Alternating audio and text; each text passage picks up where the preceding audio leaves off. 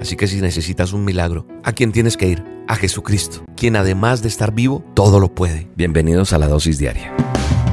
La dosis diaria con William Arana. Para que juntos comencemos a vivir. Alguien me preguntó, William, ¿es verdad que la fe mueve montañas? Sí, claro que sí.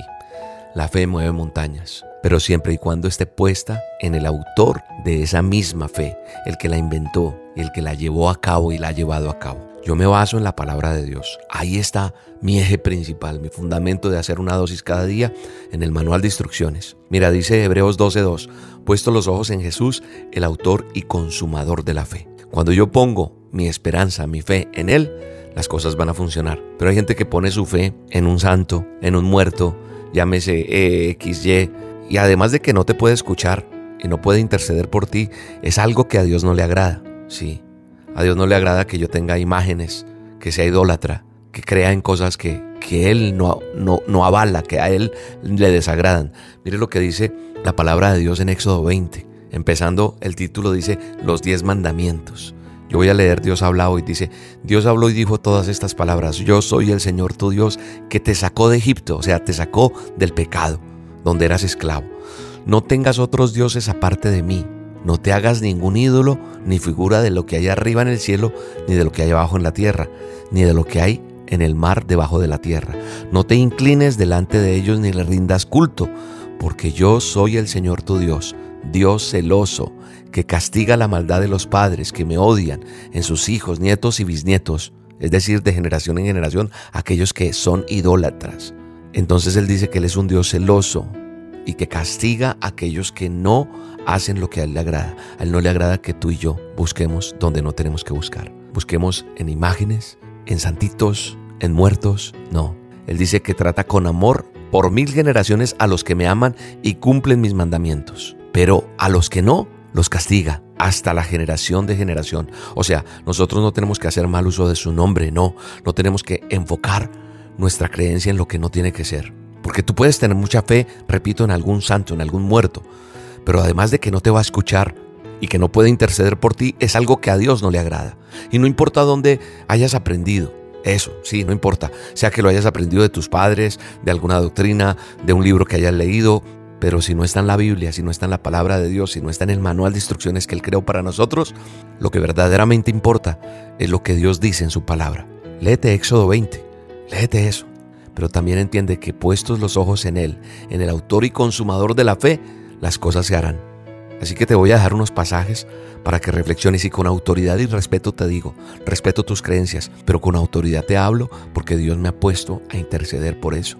Y me ha llamado la atención, me dices, tienes que enseñarles porque a veces están desenfocados y por eso no ven mi gloria. Entonces te dejo algunos pasajes para que medites en esos pasajes, para que Dios a través de cuando lo hagas te dé discernimiento, sabiduría y te hable y entiendas que si has recibido a Jesús como tu Salvador y como tu Señor, el Espíritu Santo te puede revelar la verdad. Dice Eclesiastés 9, versos 5 y 6, dice, porque los que viven saben que han de morir, pero los muertos no saben nada, ni tienen ya ninguna recompensa porque su memoria está olvidada. En verdad su amor, su odio y su celo ya han perecido y nunca más tendrán parte en todo lo que se hace bajo el sol. Es decir, los muertos ya no tienen parte de lo que hace, de lo que sucede en la tierra. Así que deja de buscar en los muertos. Deja de... Eso se llama idolatría, eso se llama cosas que no agradan a Dios. Y mire lo que dice la palabra de Dios. En Jeremías 17:5 dice, así dice el Señor, maldito el hombre que en el hombre confía y hace de la carne su fortaleza y del Señor se aparta su corazón. Es decir, ¿tú tienes puesta tu confianza en el hombre? Ya sea vivo o muerto. Dice la Biblia que maldito el hombre que confía en el hombre. Pero dice que bendito el hombre que confía en el Señor, cuya confianza es el Señor, el Dios Todopoderoso. Eso dice Jeremías 17:7. Dice la palabra de Dios que cuando entres en la tierra del Señor tu Dios, te da esa tierra que Dios te da, no aprenderás a hacer las cosas abominables de esas naciones. No se ha hallado en ti nadie que haga pasar a su hijo o a su hija por el fuego, ni quien practique adivinación, ni hechicería, o sea gorero, o hechicero, o encantador, o medium, o espiritista, ni quien consulte a los muertos, porque cualquiera que hace estas cosas es abominable al Señor, y por causa de estas abominaciones el Señor tu Dios expulsará a esas naciones de delante de ti. Serás intachable delante de tu Dios, del Señor tu Dios. Eso dice Deuteronomio 18, del 9 al 13. Consúltalo, léelo, ora y que Dios te dé sabiduría. Dios me ha tocado mi corazón para que te hable esto con amor, pero con autoridad.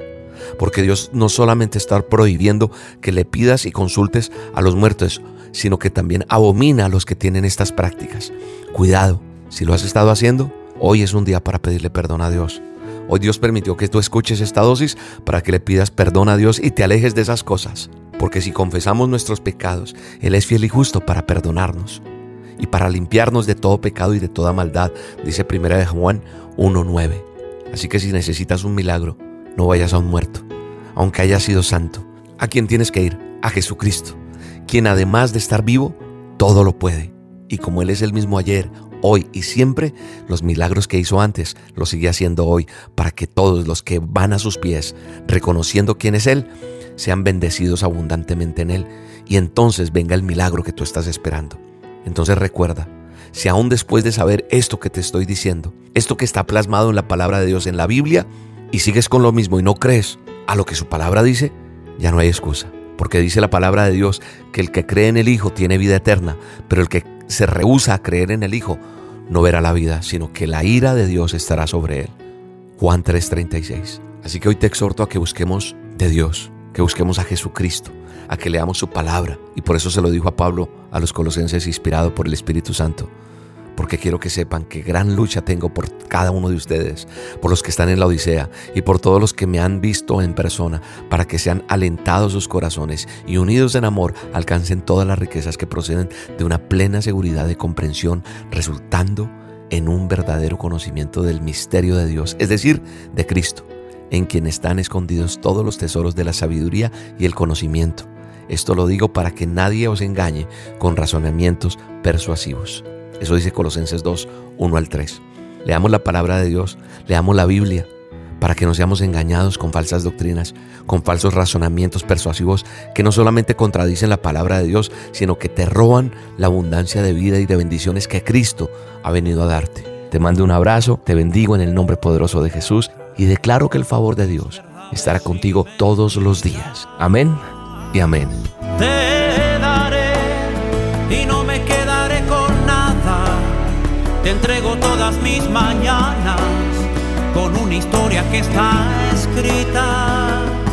Te daré mi corazón equivocado. Te ofrezco todo mi pasado sin importarme lo que digan.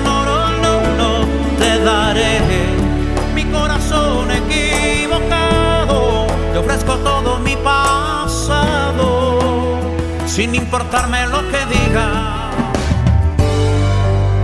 La dosis diaria Con William Arana.